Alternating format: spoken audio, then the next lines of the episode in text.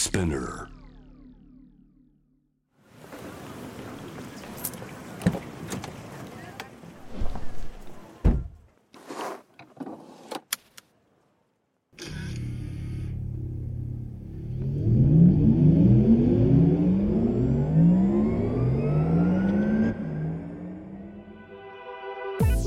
人生の中で絶対に叶えたい夢のリスト。Bucket List ポルシェの創始者。フェリー・ポルシェから脈々引き継がれる夢を追い現実にする勇気。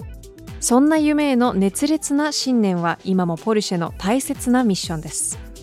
Driven by Dreams 夢を追いかけることで道を切り開き続ける方をさまざまな業界からお迎えしこれまでに叶えてきた夢の数々そしてこれから叶えていきたい目標や夢について伺っていきます。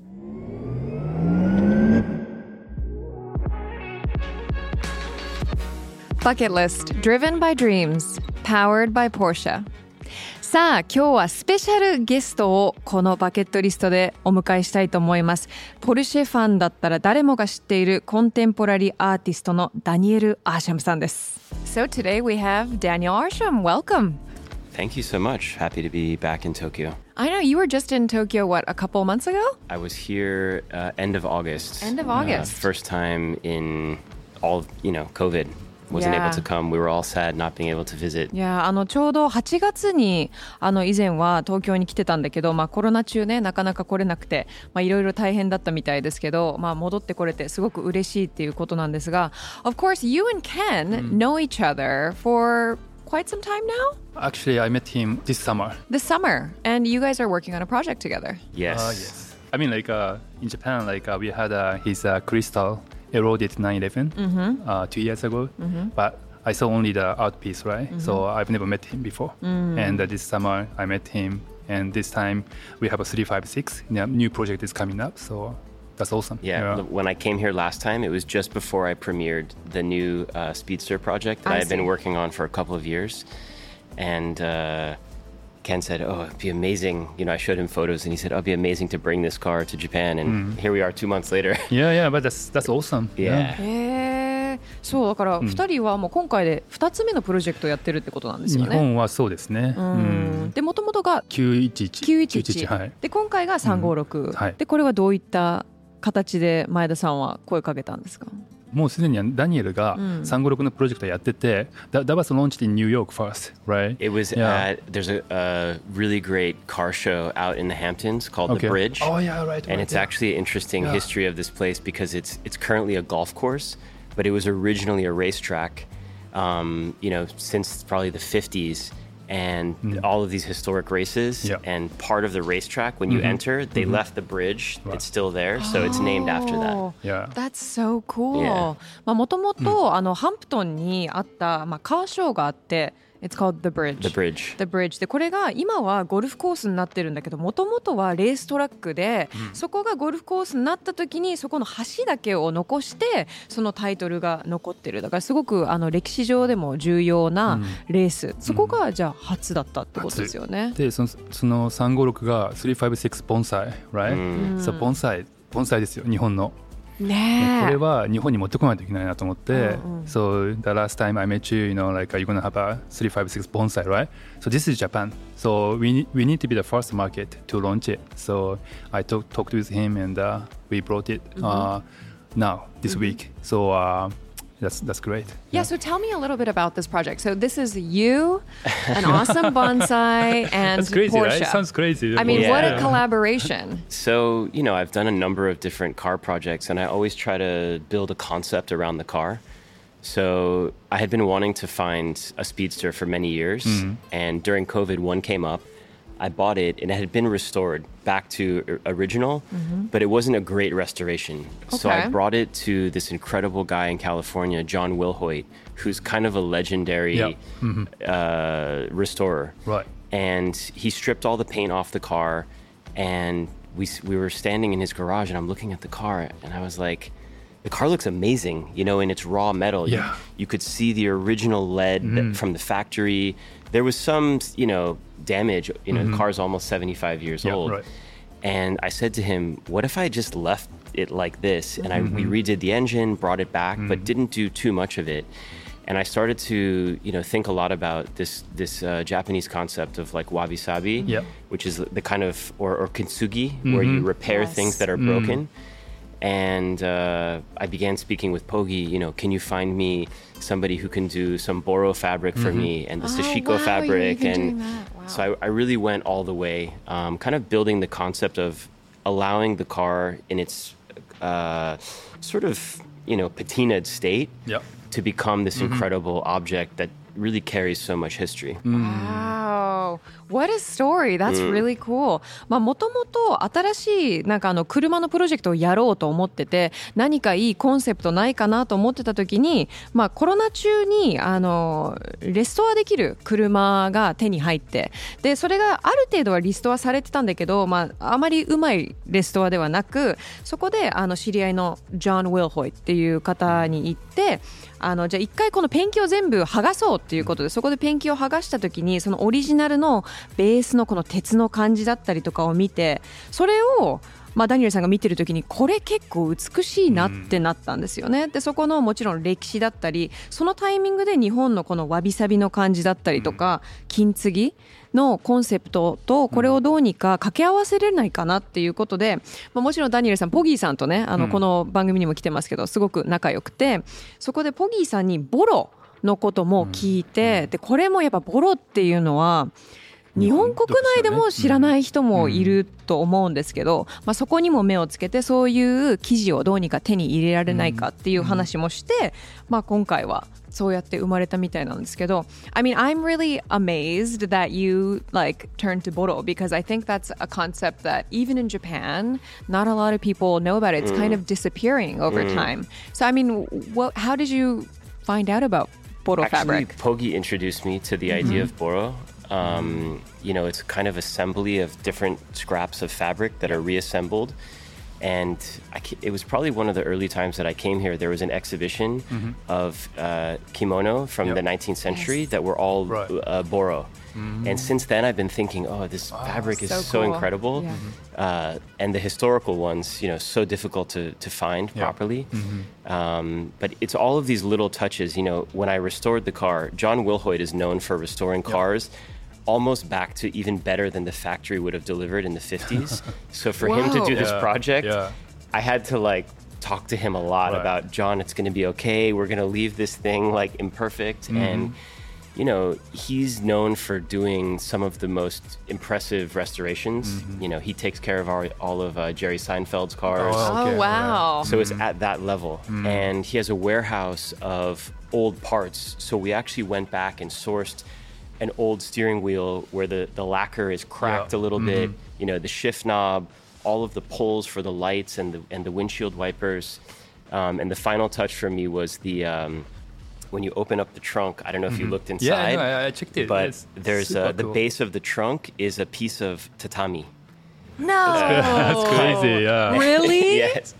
And I, I said to the when I bought the, the, the section of the tatami, the guy said, "Oh, but the shape of the interior of the car is not square, and, Uh-huh. we, and we cannot cut the tatami."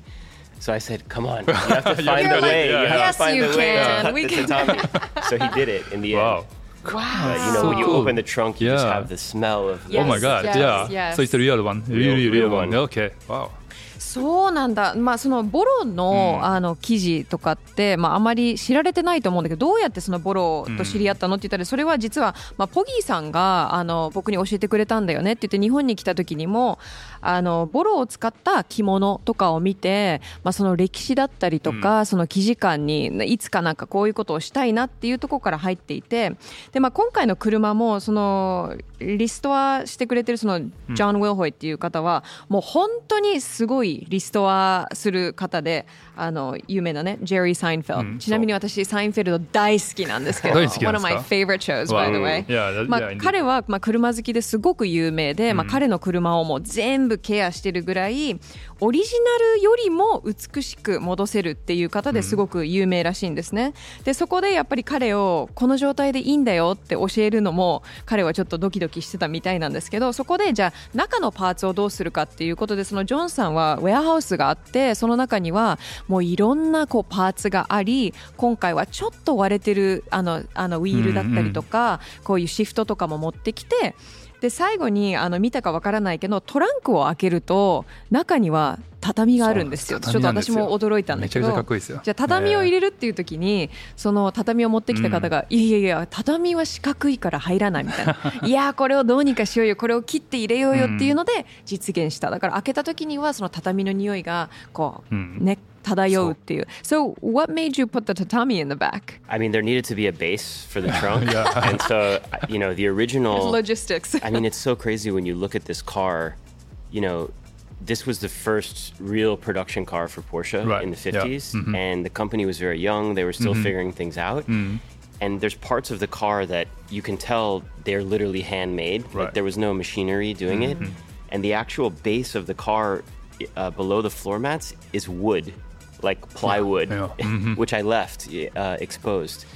And so finding all of these kind of handmade details, I wanted to add things back into the car that were part of you know Japanese heritage and, and history. Uh, and then the bonsai connection, um, you know, I've, I've appreciated you know the the art of bonsai and Tepe Kojima, um, who we're going to see tonight, um, has become a friend. You know, bonsai is also this idea of it's almost like a sculpture in slow motion. You know, you're sculpting it over many, many years. And I felt like the car was also kind of that. It had all of this history and and uh, patina and age to it. So on the back of the car, uh, I sculpted a, a, a bonsai in clay, a, a flat, Okay. and then I cast it in bronze Yeah. with the patina. Yep. And so that's the the emblem on the uh, Right. the engine lid. Yeah. Yeah. I mean, how does that come about though? I mean, you can look at a bonsai, right? But like you guys found each other and it was like, let's do this together? I mean, I How do think these I found collaborations him happen? Uh-huh. through Instagram, and actually, I don't think Poggy really? knew him. Yeah, Really? And I asked Yeah. Poggy, reach out to him and see if Ah, you know right, maybe yeah, maybe we can that, collaborate yeah. and meet. Mm And uh, I don't know. Sometimes he doesn't speak English well, Yeah. so we Okay. our Uh-huh. our relationship is mostly through objects and understanding each other. You know, kind of as as Yeah. artists, as Mm. as sculptors. Wow.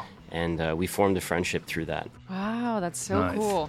まあもともとじゃあその車の中に畳はなんで入れたのっていうところから、 まあ結局ベースが必要だったんだよねっていうところで、まあその車の中身を見るとやっぱりもう明らかにハンドメイド、やっぱりその時代の車っていうこともあって、まあ全部下の部分を剥がすと木であの車のね底ができてたりとか床がね、うん。だからそれはそのままにしといて、うん。そのハンドメイド感っていうのをもう一回入れたくて、そこに日本の歴史だったりとかそのカルチャーっていうものをもっと入れたかったっていう話なんですよね。そしてまああの盆栽っていうのもルプチャーなんじゃないかって彼はおっしゃってて、その盆栽はゆっくりスローモーションスカルプチャーっていう言い方をしてたんですけど、まあ、時間をかけてるけども最終的にはスカルプチャーとして見ることができる、でそれは車と一緒なんじゃないかっていうことで最終的にその盆栽をあの、まあ、ブロンズで、うん。あの作ってその車につけてるんですけど、まあ、実際に盆栽アーティストとはあのこれもまたポギーさんの紹介でね。紹介だね。ポギさん様々ですね。そう。でまああのインスタグラムを通してあの知り合って、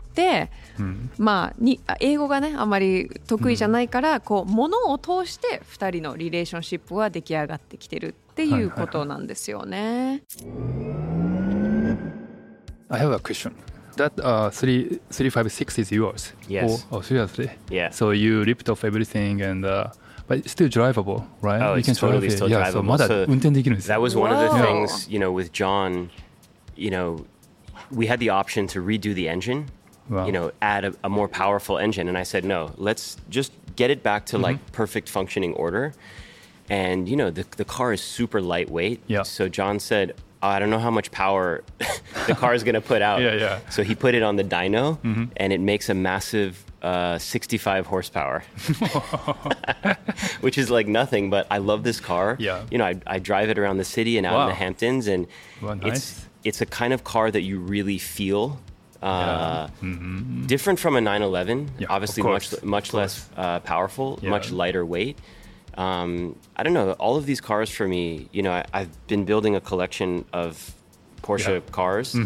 Uh, I own one from every decade of Yeah. air cooled, except for the 60s. I'm missing the 60s. Okay, all right, yeah. So they they're Wait, wait, wait, hold on. You own a car from every decade?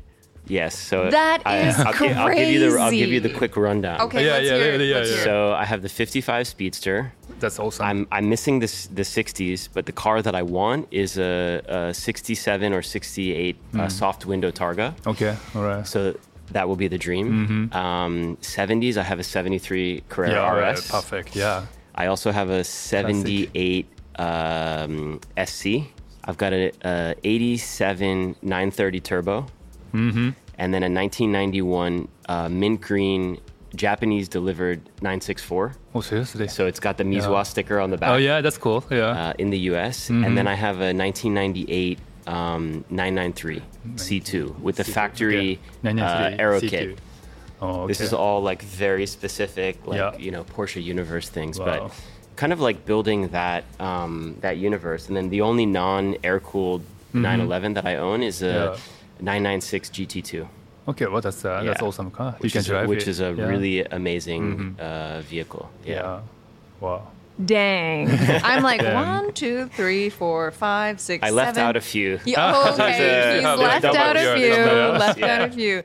なるほどね。まあ、あの、ちょっと話戻りますけど、えー今回の、まあ、ストリップされた、あの、ポルシェの車、まあ、見た目は、まあ、ちょっと、これってもう運転できないんじゃないかなと思いきや、まあ、そのジョンさんが全部中身を変えてくれて完全に運転ができると。でそのタイミングでそのジョンさんは中にどうパワフルなエンジン入れちゃうって言ったらいやいやいやこれはもうなるべくクラシックのままに置いときたいからって言って入れたエンジンは最終的に65ホースパワー。これってどうなんですか、前田さん、で ライトウェイトだってか軽いんで車がね。そらその分は早く運転できるんですよ。はい。ちょっとそれもまたいいですよね。ちょっとノロノロ運転するっていう。ダニエル街で運転してるって言ってましたね。でやっぱりすごくあの感じる車だってダニエルさんは言ってたんですけど、あのやっぱり軽くて、まあ、そういうのがこの車にはちょうど良かったんじゃないかっていう話で、まあ、毎回その自分が持ってる車にはあのエネルギーがあるというかそして時代ごとのポルシェを持たれてるみたいなんですね、で今もうざっといろいろ紹介してくれましたけど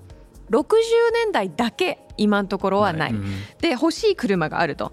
で50年代はスピードスターですよね。ね。うん。And then 60s はないんだけど67、68のソフト、トップの soft top タルが Window soft Targa window そうい targa や oh, I was close soft window targa が欲しい欲しいっていうこと、はいうんで 70s になると Carrera RS、あレス、yeah, えー and then you have an SC Yes. and an 87 930 Turbo. turbo and a mint green 964 Yes. Wow, I saw that on your Instagram, by the way. Yeah. これはね、Yeah. インスタにも載ってて、すごくいいカラーで、これは日本から来てる、That's imported in Japan. right? そうみたいなんですよね。そして、1998年、993。C2 そしてこれはファクトリーのアローキットが入っている、やるキット入ってると。うん。で実際にエアクールじゃない車は1台だけ持っててこれが 996GT2 の GT2。それもうどっちかというとサーキット仕様の車ですよね。しかも最後にしかも全部今のリストアップしてないからね。そうまだいっぱいあるそう Okay so うん。can we ask you how many Porsches you have?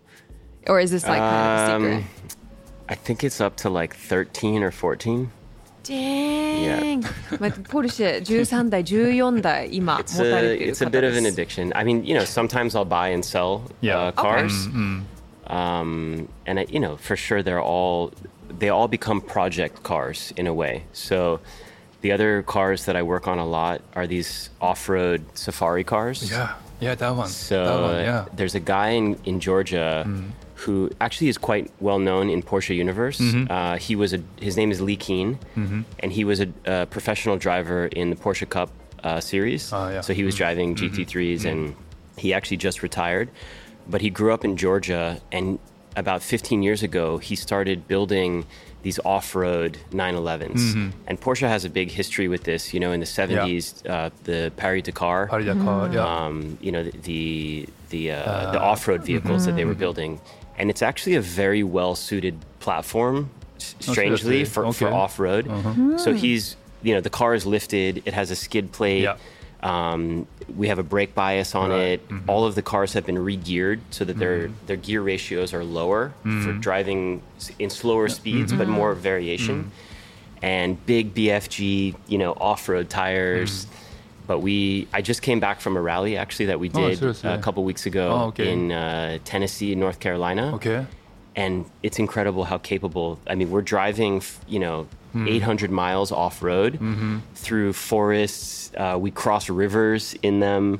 Um, really incredible. So is that like a different from uh, uh, you worked on on uh, 930 with a fashion brand, right? In America. Yes. Well, I did. Um, so each of these projects, I try to partner.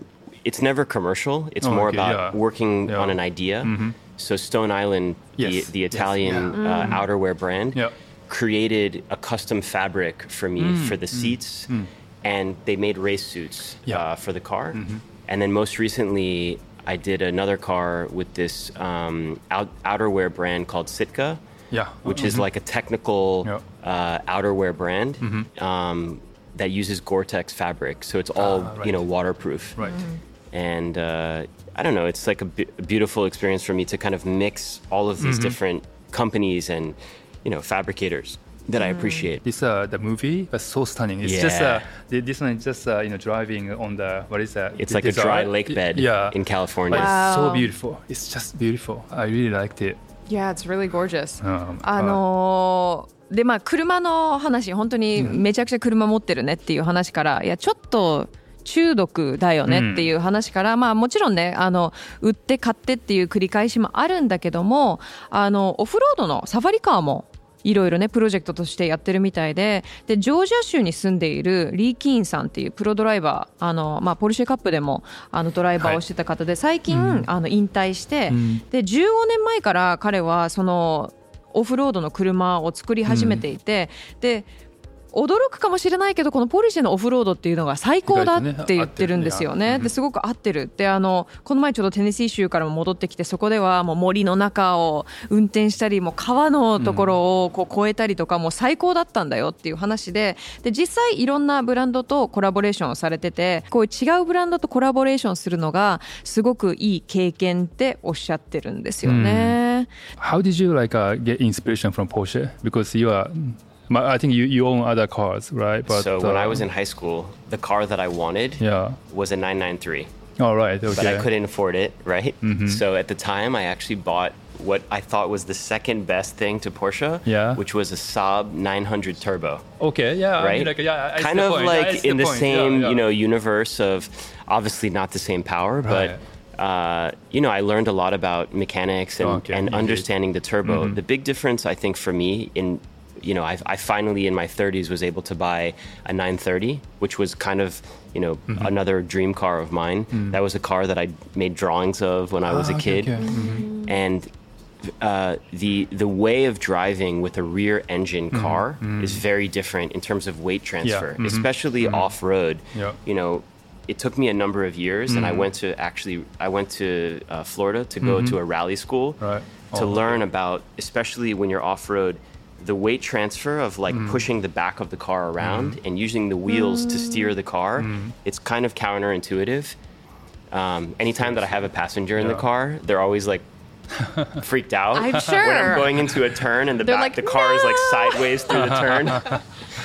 but it's, Wow. uh, I don't know. You know, it's it's kind of understanding what those cars uh, were built for. Right. Um, and you know, as I said, all of these different eras when I when I get in the 73 RS, the smell of the car, mm-hmm, you know, mm-hmm. the feel of the Feeling, gearbox, yeah, um, the coco mats. It's yeah. almost like stepping into like a time machine of that era. Everything about it, the design, it has kind of a zeitgeist of the era. そのダニエルが曰くポルシェからインスピレーションを受ける理由が高校の時に993を欲しかったと、ねえでも高校の時は993高いから、うんサーブのターボのモデルを買ったとこれがまあ2番目に2番にいい良さそうだったってことですよね車なんじゃないかっていうね。it looks kind of similar, right? Like a tail, I mean, I think yeah. those cars actually are pretty special. Yeah, okay, Um, mhm. And there's a lot of people who, you know, in the U.S. who are very interested. Uh, unfortunately, you know, Saab went out of business. Yeah, right. And it's very difficult to repair these cars. Mm-hmm. yeah. That's one of the other th- amazing things Ah, about the okay, okay. 911 mm-hmm, platform is Porsche still makes, Makes, all yeah, of all the the parts. parts, yeah. So it's very easy to repair them. They're air-cooled engines, so they're they're a relatively simple build. Um, yeah. へー That's so interesting. でまあその最終的にあの30代になった時にはね You bought the 930 when in your 30s, right? でやっとそこでそのポルシェを持つ自分で持つっていう夢が叶い、えーとまあ、子供の時にねよく書いてた車だったっていうこともあってでもこの車はそのウェイトトランスファー。だからこの重要配分がそうなんです重要ね、うん、ここちょっと説明して、ね、彼あのダニエルラリーのスクールに行ってたって言ってますけど、はいはい、まあ、そういうドライビングのややってて911って後ろにエンジンがあるから普通の車とその重量配分が違うんですよね、で後ろの方が重たいんですよ。だからそういうラリーのその極限のところで運転するとその車の挙動がだいぶ違うんですよね。はいはいはい、でその辺でなんかその車の何？そのドライブの楽しさとかを知ったって言ってますよね。うん、やっぱ隣に乗る人はめっちゃビビってるって言ってましたね。うん、うねターンに入るときにやめてみたいな感じでこう、うん、スライディングとかする。So, so, so if you go to off road, you really go to hardcore, right? So you oh, just hardcore. Uh, yeah. I mean, yeah. we we try to stay safe. Uh, Wait, hold on, hold on. You try to stay safe. Okay. Nobody's ever been injured. Okay, uh, so you're safe. We, you're safe. We have destroyed some cars. No. Yes. Uh, nothing, nothing serious. Because the thing that I really like about, you know, I've driven GT3s on a track. Yeah, yeah. And mm. you're wearing a helmet, and mm. there's a harness, and all of that. And I feel like whenever I'm on a track, if something bad happens, mm. it can be really dangerous because yeah. you're mm. going so fast. Mm. When we're off road, we're never really going more than like 40 miles an hour because it's all about actually technical driving and control. And sometimes we're driving five miles an hour mm-hmm. and we're traversing oh, giant rocks yeah. and you know trying to to get the car to move over that and so i, I really appreciate uh, off-road driving mm-hmm. because it's a little bit it feels like you're going fast and yeah. it, I don't know feels a bit dangerous yeah. but it's actually right. not not as dangerous right なるほどね、mm-hmm. あのー まあ、なるべく安全運転をするように心がけてますって言って、え、心がけてるって、いやいやいや、まあ、今のところ誰も怪我はしてませんと。ただ、車は何台か、あの、台無しにしてるっていう、うん、あの、ね、まあ、それを、どの車を台無しにしたのかも気になるところではあるんですけど、ただ、あの、ダニエルさん曰く、やっぱそのトラックで、あの、スピードを出してると、何か間違った時はすごくね、大変、すごく危険。だけどオフロードの場合は基本的に40マイルぐらい行ってるわけだから、うん、大きな石とかを避けながら運転するっていうことで、ね。うん、なんかこうワイルドな感じするけど、実はスピードでいうとそんなにスピードは出てないんだよねっていう話をしていますね。So, so, so you like driving, right? So oh yeah, sure. I drive uh, every day. Every day, yeah. Every day. Okay. Wow. So people nice. are surprised when they yeah. see me driving these cars in Manhattan. right. That's for so sure. I, yeah. I mean, I have a garage yeah. where I live in the city, and then I put it inside the side the studio when uh-huh. I get uh-huh. there. So it's a, it's a nice drive because I'm driving against traffic. Like everyone's coming into the city and I'm going yeah, yeah. out. Okay, yeah, right. And it's yeah. like a 25 minute drive every day. Yeah. So I, I rotate through all of the cars. Mm-hmm. So each car, every year, I'm maybe putting three or 400 miles on, mm-hmm. on each car mm-hmm. because I mm-hmm. move through all of right. them. へえそうなんだ、まあ、あのマンハッタンでねこの車たちを運転してて、結構みんな驚くことはあるって言ってて、あの面白いのがみんなはこう街の中に入ってきてるのに対し自分はこう街を出るっていう運転の仕方をしてるから、あの最終的に全部の車を毎年300から400マイルぐらいつけてるかなっていうことなんですよね。楽しそうですね。ねちょっと前田さん、あの、はい、まだまだ話はしたいんですけど、今日はこのぐらいにしますか？Absolutely. Thank you. Thank you. Thanks for being with us.